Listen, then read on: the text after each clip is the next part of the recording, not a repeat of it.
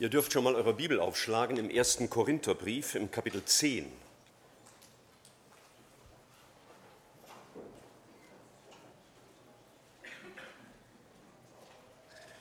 Und ich lese dort die Verse 1 bis 4. 1. Korintherbrief, Kapitel 10. Ups, die Verse 1 bis 4.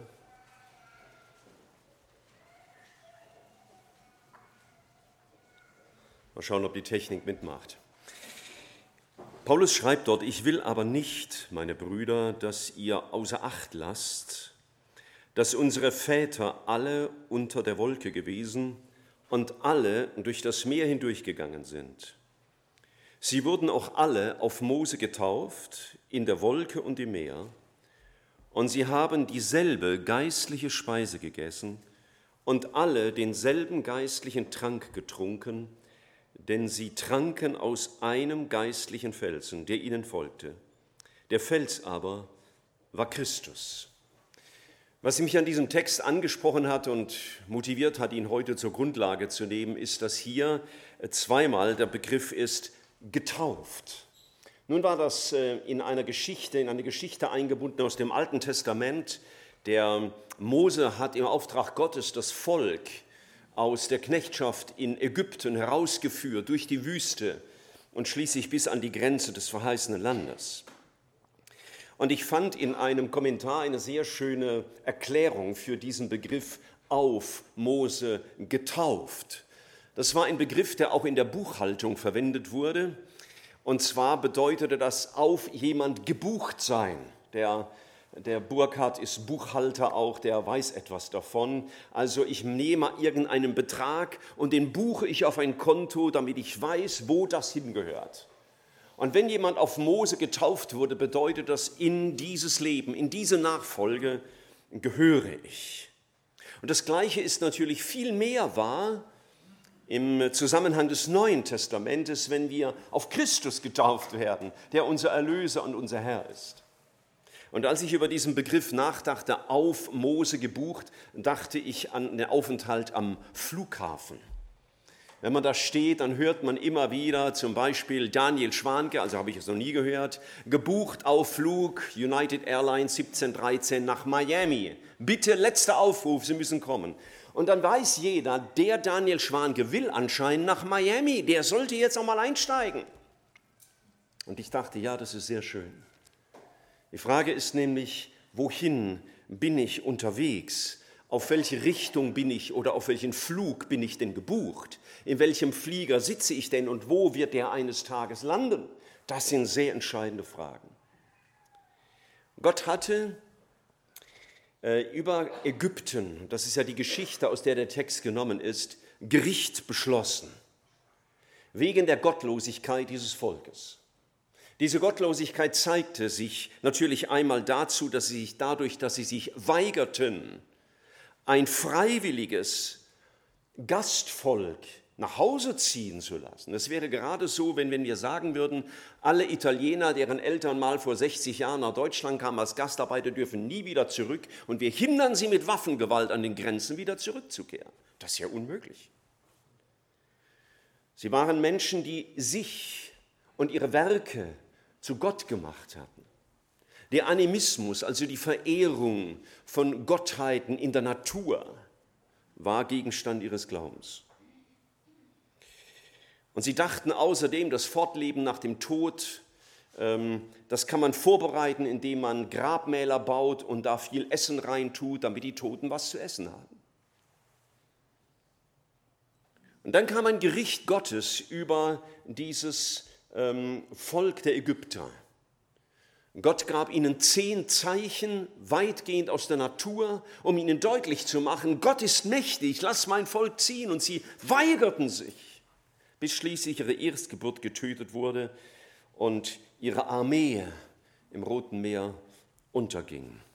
Gott hatte Gericht beschlossen für Ägypten. Ich komme gleich nochmal darauf zurück, was das für uns bedeutet. Und dann hatte Gott Heil beschlossen für Israel, sein erwähltes Volk. Und er zeigte sein Heil durch einige wichtige Dinge. Einmal, er zeigte ihnen Rettung vom Gericht durch das Vertrauen auf Gottes Rettung. Und die machte sich deutlich im Passa, dass ein Lamm geschlachtet wird anstelle eines Menschen, um vor dem Gericht verschont zu werden. Denn das Blut dieses Lammes sollten sie an ihre Türpfosten streichen, damit Gott nicht auch ihre Erstgeburt töten würde. Sie lernten also Gottes Rettung zu vertrauen, nicht sich selbst. Das greift der Paulus dann später im ersten Korintherbrief auf. Rettung vom Gericht durch Vertrauen auf Gottes Rettung. Das Zweite, was wir lernen, ist, Sie lernten sich zu trennen von Ägypten im Vertrauen auf Gottes Bewertung. Was ist nach Gottes Werten richtig? Sie lernten sich von den Werten Ägyptens, von der Weisheit Ägyptens abzukehren, um der Weisheit Gottes zu vertrauen und diesem Herr nachzufolgen. Deswegen gingen sie alle unter der Wolke durch das Meer hindurch und lösten sich damit aus der früheren Heimat in Ägypten. Und drittens, sie lernten Nachfolge im Vertrauen auf Gottes Leitung. Sie lernten während der Wüstenwanderung auf die Wolke zu achten, die Tag und Nacht die Richtung vorgab und das Tempo ihrer Wanderung und auch ihrer Ruhen. Und ich dachte, wie schön ist das, was wir hier lesen, wenn ihr mal die drei rot markierten Passagen euch anschaut. Das macht unser Leben aus und das bezeugt ihr auch heute in der Taufe. Ich vertraue auf Gottes Rettung, weil ein anderer für mich stirbt, um mich zu retten und mit Gott zu versöhnen, um mich von dem Gericht zu retten. Zweitens, ich vertraue auf Gottes Bewertung, was er sagt, das gut ist. Das ist gut. Wir singen es manchmal in dem alten Lied, mach was klein dir, mir klein. Was dir groß ist, mir groß. Wir vertrauen Gottes Bewertung, die wir aus seinem Wort lesen. Und drittens, wir vertrauen Gottes Leitung für unser Leben. Wir lernen seinen Verheißungen zu vertrauen und auch seinen Anweisungen. Soweit zunächst einmal, dass wir den Text in seinem Kontext verstanden haben. Das äh, betraf zunächst einmal das Volk Israel. Was lernen wir daraus? Erstens, auch wir sind unter Gottes Gericht, wir Menschen insgesamt, wegen unserer Gottlosigkeit. Und wir sehen das im Römerbrief. Da schreibt der Paulus sehr deutlich, warum alle Menschen Sünder sind, auch wenn sie so brave Jungs sind, wie es der Reinhard und der Tobias mal waren. Da steht nämlich in Römer 1, Vers 21, denn obgleich sie Gott erkannten, haben sie ihn doch nicht geehrt und ihm nicht gedankt. Ich hoffe, dass du ein Mensch bist, der Gott ehrt und ihm dankt mit seinem Leben. Denn die Sünde bedeutet, ihn nicht zu ehren und ihm nicht zu danken. Du hast einiges gehört, auch hier in der Gemeinde schon, aber ehrt und dankt ihm dein Leben? Welche Freude ist es für Menschen, die Jesus nachfolgen, Jesus zu ehren und ihm zu danken, ist für mich die größte Ehre, Gott ehren zu dürfen.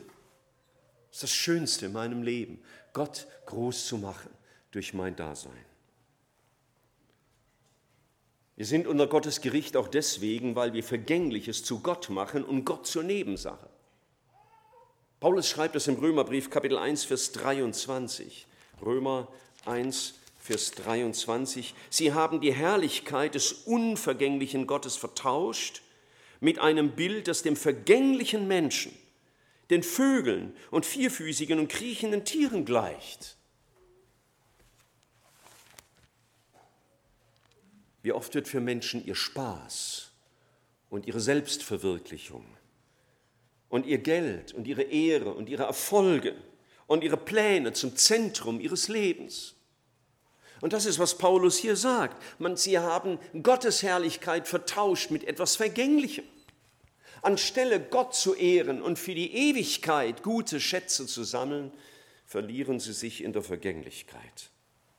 Wie gut für uns als Gläubige, dass wir einen Schatz im Himmel sammeln dürfen, den weder Rost noch Motten fressen und kein Dieb stiehlt. Zu wissen, was ich hier lebe zu Gottes Ehre, wird für die Ewigkeit von Bedeutung sein, ist etwas ganz Großes. Und das Dritte, was ich ihm anmerken will, ist, was die, Menschen, die Sünde des Menschen ausmacht, ist, dass man die Lüge zur Wahrheit und die Wahrheit zur Lüge macht. Auch das schreibt Paulus in Römer 1. Sie, welche die Wahrheit Gottes mit der Lüge vertauschen und dem Geschöpf Ehre und Gottesdienst erweisen, anstatt dem Schöpfer, der gelobt ist in Ewigkeit. Amen. Die Lüge Satans tritt in den Vordergrund der Menschen. Sie glauben den Werten, die der Fürst dieser Welt diktiert. Und sie glauben nicht mehr der Wahrheit Gottes. Ich weiß nicht so ganz genau, was Frau Merkel dieser Tage dachte, als sie vor den Harvard-Studenten sprach und unter ihrem lauten Jubelruf den Leuten zurief, man sollte nicht Lüge Wahrheit nennen und nicht Wahrheit lügen. Manche denken, sie dachte an den Präsidenten des Landes, in dem sie gerade sprach. Ich hoffe, dass sie selber das treu lebt, aber vor allen Dingen wir, dass unsere Werte aus dem Wort Gottes geschöpft sind und wir uns nicht prägen lassen von dem, was die Gesellschaft sagt. Denn das ist Sünde. Wenn wir Gott nicht ehren und danken, wenn Gott zur Nebensache wird statt zur Hauptsache und wenn wir Wahrheit zur Lüge machen und Lüge zur Wahrheit in unserem Leben. Das ist die erste Frage, die ich dir stellen will. Lebst du zur Ehre Gottes? Oder lästerst du ihn mit deinem Leben? Es gibt nur diese zwei Möglichkeiten. Es gibt keine Graustufen, wie jetzt diese Farbe von den letzten Worten es zeigt. Entweder ehrst du Gott oder du lästerst ihn. Und bei euch hat diese Veränderung stattgefunden. Euer Leben diente nicht zur Ehre Gottes, trotz alles allen frommen Kontextes, bis ihr euer Leben Jesus ausgeliefert habt. Und es ist wichtig, dass wir uns dieser Botschaft stellen, dass Gottes Gericht über der Sünde steht, denn Gott sagt diese Sätze. Schrecklich ist es, in die Hände des lebendigen Gottes zu fallen. Und Jesus sagt, wer den Sohn nicht Gottes nicht hat, er hat das Leben nicht, sondern der Zorn Gottes bleibt über ihm. Und schon Daniel im Alten Testament hat gesagt, es werden einige auferstehen zu ewiger Schmach und Schande. Das ist die Folge der Sünde, die Folge des Gerichtes. Und darin ging Ägypten unter. Und darin geht jeder unter, der sich nicht vor Jesus beugt und ihm das Leben ausliefert. Errettung ist keine Nebensache, ist nicht so ein, ein, ein, ein nettes ähm, Add-on, das ist noch schön, wenn man das auch noch hat, sondern es ist ein Must-Have, wie man heute sagt. Ich muss das haben, um gerettet zu sein. Und was Israel galt, gilt auch uns. Gott will uns retten aus einem Leben, das in die falsche Richtung läuft, das uns ehrt statt ihn, seine Werte auf die Seite schiebt und unsere auf den Thron stellt. Die Juden haben Passa gefeiert. Seit damals tun sie das, seit sie gerettet werden sollten vom Gericht in Ägypten. Und das sagt mir als Christ, Christus starb auch für mich. Ich darf Rettung haben vom Gericht durch Vertrauen auf Gottes Rettung. Ich will nicht vom Gericht gerettet werden durch den Verweis auf meine guten Taten meine Rechtfertigung, meine Opfer, meine Spenden, meine frommen Aktivitäten, sondern meine Hoffnung ruht auf Christus. Er stirbt an meiner Stelle. Die Strafe, sagt Jesaja schon im Alten Testament, liegt auf ihm, damit wir Frieden hätten. Damit ich nicht gerichtet werden muss, wenn Jesus eines Tages kommt als Richter. Und dass dieses Sterben Christi am Kreuz war nötig für euch. Es war bitter nötig für uns alle natürlich auch. Es war wichtig, dass ihr das erkannt habt und Buße tun konntet vor eurem Gott, eurem Erlöser. Aber dieses stellvertretende Sterben Jesu war auch wirksam. Ihr durftet Frieden mit Gott finden und vergeben eurer Schuld. Gott, der euer Feind war, wurde zu eurem Freund. Er ist heute, dem ihr nachfolgt. Und das ist es, was wir täglich im Glauben in Anspruch nehmen dürfen, was ihr auch in der Folge täglich in Anspruch nehmen dürft. Christus starb für mich und das versöhnt mich mit dem Vater für alle Zeit. Das kann die Auswirkung sein, wenn wir von, von dem hören. Oder aber du wirst eines Tages dem Gericht Gottes selbst gegenüberstehen und dann wird dieses Gericht an dir vollzogen. Für alle, die an Christus glauben, wissen, das Gericht wurde an Christus vollzogen, deswegen gibt es das Kreuz. Und wer Jesus auf der Seite lässt oder ihn bestenfalls irgendwo einbindet, aber nicht der Erlöser und Herr wird, der wird im Gericht einmal diesem Gott selbst gegenüberstehen und dann wird das Gericht an dir vollzogen werden. Dann musst du selber gerade stehen. Dann wird kein Stellvertreter da sein, der dich retten kann. Keiner für dich sprechen. Und du wirst des ewigen Todes schuldig sein. Und wisst ihr, mir bricht das Herz, wenn ich daran denke, dass hier in diesem Raum heute Morgen mir Menschen zuhören, die das nicht zum ersten Mal hören, aber für die es nicht Wirklichkeit in ihrem Leben ist und die das auf die Seite schieben, wenn sie nach Hause gehen. Wenn Jesus nicht der ist, der für dich gerichtet wurde, dann musst du eines Tages selber vor deinem Richter gerade stehen und dann musst du das Gericht tragen. Und wir haben es vorhin gelesen, schrecklich ist es, in die Hände des lebendigen Gottes zu fallen. Aber wer Jesus nachfolgt, der weiß, Gott hat das Gericht an sich selbst vollziehen lassen. Und der darf dann hören, um deine Schuld geht es nicht mehr, die ist bezahlt, weil Jesus bezahlt hat. Willst du Jesus vertrauen oder willst du eins selber dich vor Gott verantworten müssen? Oder wirst du gerettet sein vom Gericht durch das Vertrauen auf Gott und seine Rettung? Das ist eine wichtige Frage. Was soll Wahrheit sein? Das entscheidest du mit. Das Zweite, was Israel erlebte, sie hatten nicht nur das Passa erlebt, sondern sie zogen aus Ägypten aus als ein Sinnbild eines gottfeindlichen Lebens. Und dieser Auszug aus Ägypten ist wie ein Sinnbild für die Bekehrung eines Menschen, der umkehrt von diesem Leben nach den Maßstäben dieser Welt, um sein Leben jetzt Gott zu unterstellen. Und wir folgen Jesus nach, weil wir Gottes Bewertung vertrauen, was gut und richtig ist, was böse ist und, und gut. Wer versteht, dass Jesus für ihn starb, der begreift, ich kann nicht mehr so weiterleben wie bisher. Der wird sein Leben in Ordnung bringen, wie wir es eindrücklich gehört haben.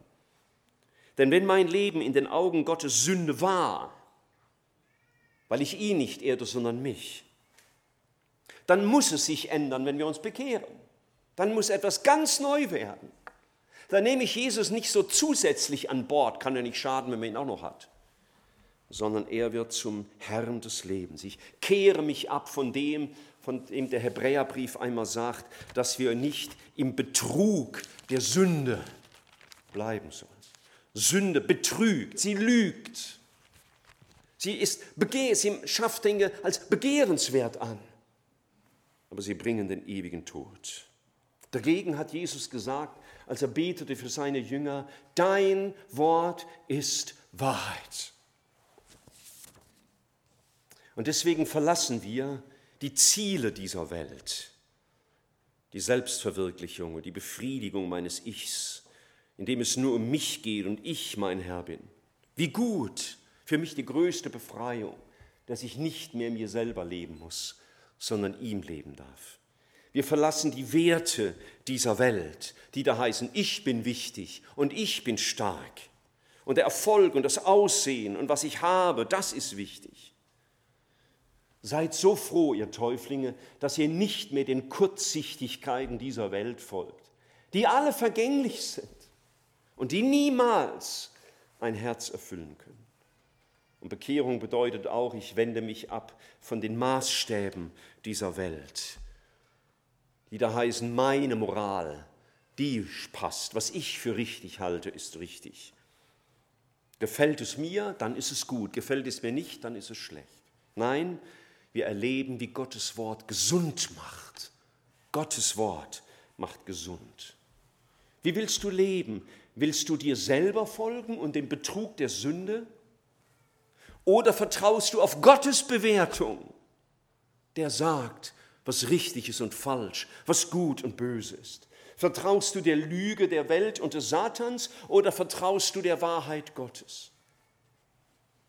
Ich mache dir mutig zu trennen von einem Leben, das du bisher geführt hast, in der Sünde, im Vertrauen darauf, dass Gottes Wort die Wahrheit ist. Israel musste diesen Schritt gehen. Nur die Flucht aus Ägypten rettete sie vor der ewigen Zerstörung. Und letztlich traten die Israeliten dann in die Wüstenwanderung ein, ein Bild für die Nachfolge Jesu. Wer hier mit Jesus lebt, der lebt nicht nur auf sonnigen Auen. Manchmal ist es auch herausfordernd und schwierig. Da gibt es Erprobungen für den Glauben. Man kann mit Zweifeln zu kämpfen haben und, und anderen Dingen.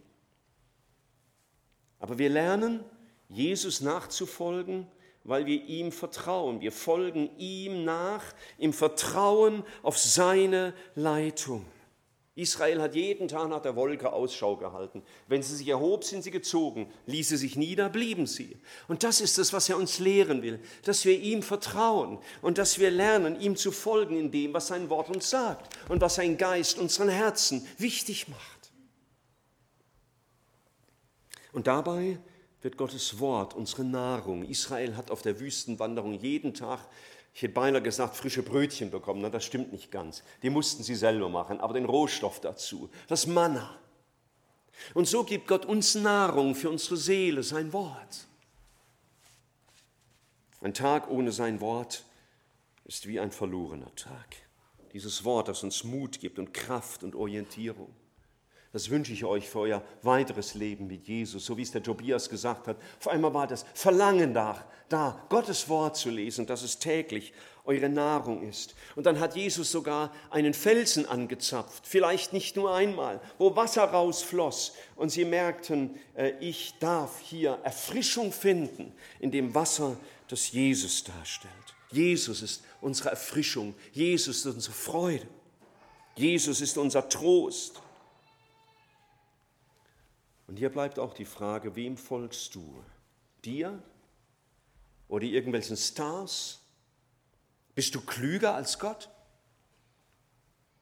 Oder willst du ihm nachfolgen im Vertrauen auf Gottes Leitung und Bewahrung? Ich fasse das noch einmal zusammen. Entweder ein Mensch wird gerettet vom Gericht durch das Vertrauen auf Gottes Rettung dass Christus für mich starb. Oder er wird verdammt, weil er Jesus außen vor lässt und ihn ablehnt. Es gibt nur eines. Entweder ist er dein Erlöser oder er ist dein Richter. Es gibt nichts zwischendrin. Es ist entscheidend, ob du dich trennst von Ägypten in Anführungszeichen, also von den Wesen, den Prägungen, den Werten, den Zielen, den Maßstäben dieser Welt. Ob du dich davon trennst im Vertrauen auf Gottes Bewertung, weil du dem vertraust, was er sagt und seinen Werten und seinen Maßstäben und seinen Zielen folgst, oder folgst du dem Betrug der Sünde, wo du deine Selbstbefriedigung sehr kurzfristig suchst und das in den Vordergrund schiebst, was dir wichtig erscheint. Wirst du Gott nachfolgen im Vertrauen auf seine Leitung, so wie das Volk Israel in der Wüstenwanderung oder folgst du dir selbst und anderen Irrsternen? Darf ich das Bild nochmal vom Anfang gebrauchen mit dem Flug? Auf wen bist du gebucht? Bist du gebucht auf Jesus, zu wissen, ich bin in ihm und er bringt mich ans Ziel, wo mich kein Flugzeug hinbringen kann, denn jedes, jedes Flugzeug kommt wieder auf die Erde zurück. Aber der Flug, auf den wir gebucht sind bei Jesus, bringt uns in den Himmel. Oder bist du gebucht auf diese Welt und gehst unter in der ewigen Verdammnis? Das sind entscheidende Fragen. Es gibt nur ein Entweder oder. Es gibt kein Zwischendrin. Heute bezeugt ihr, wir haben das ernst genommen. Wir haben es ernst genommen mit der Verlorenheit und der Sünde. Wir haben es ernst genommen, dass Jesus für mich sterben musste und dass er es auch wirkungsvoll für mich getan hat. Und ich wünsche euch, dass ihr der Erkenntnis dieser Erlösung und dieses Erlösers. Dass ihr in Ewigkeit und unaufhörlich Jesus anschaut und ihn bewundert und euch an ihm erfreut. Ich wünsche, dass Bekehrung für euch nicht nur ein einmaliger Akt ist, sondern eine Lebenshaltung. Ich bleibe von dem getrennt, was die Welt mir bietet, und ich vertraue dem Wort meines Herrn. Und ich wünsche, dass ihr ihm folgt, nicht nur heute ins Wasser der Taufe, weil das ein Gehorsamsschritt ist, sondern dass ihr im Vertrauen auf diesen Herrn ihm täglich gehorcht und ihr auf ihn seht, nach ihm Ausschau haltet, wie Israel gegenüber der Wolke. Wie gut für den, der Jesus glaubt, dass Jesus das Lamm Gottes ist, das deine Sünde hinweggetragen hat. Wie gut, wenn du dich abgewandt hast, wie Israel Ägypten gegenüber, von den Zielen und Werten und Maßstäben der Welt, um nicht mehr euch selbst zu leben, sondern ihm. Und wie gut, diesem Herrn zu vertrauen und, und ich möchte jedem, der nicht gewiss ist, das ist für mich Rettung. Ich weiß, dass mein Erlöser lebt. Du, der du immer noch so hin und her schwankst, auf beiden Schultern Wasser trägst, dass du heute Klarheit schaffst und, und wahr wirst vor deinem Gott und dich ihm auslieferst und deine ganze Hoffnung auf Jesus setzt und dass du auf den Richtigen gebucht bist, der dich wirklich ans Ziel der Herrlichkeit bringt. Ich will noch beten und dann kommen wir zur Taufe. Herr Jesus, wir beten dich an dafür, dass du dieser Erlöser geworden bist. Und dass heute Reinhard und Esther, Tobias, Burkhard und Micha das bezeugen dürfen.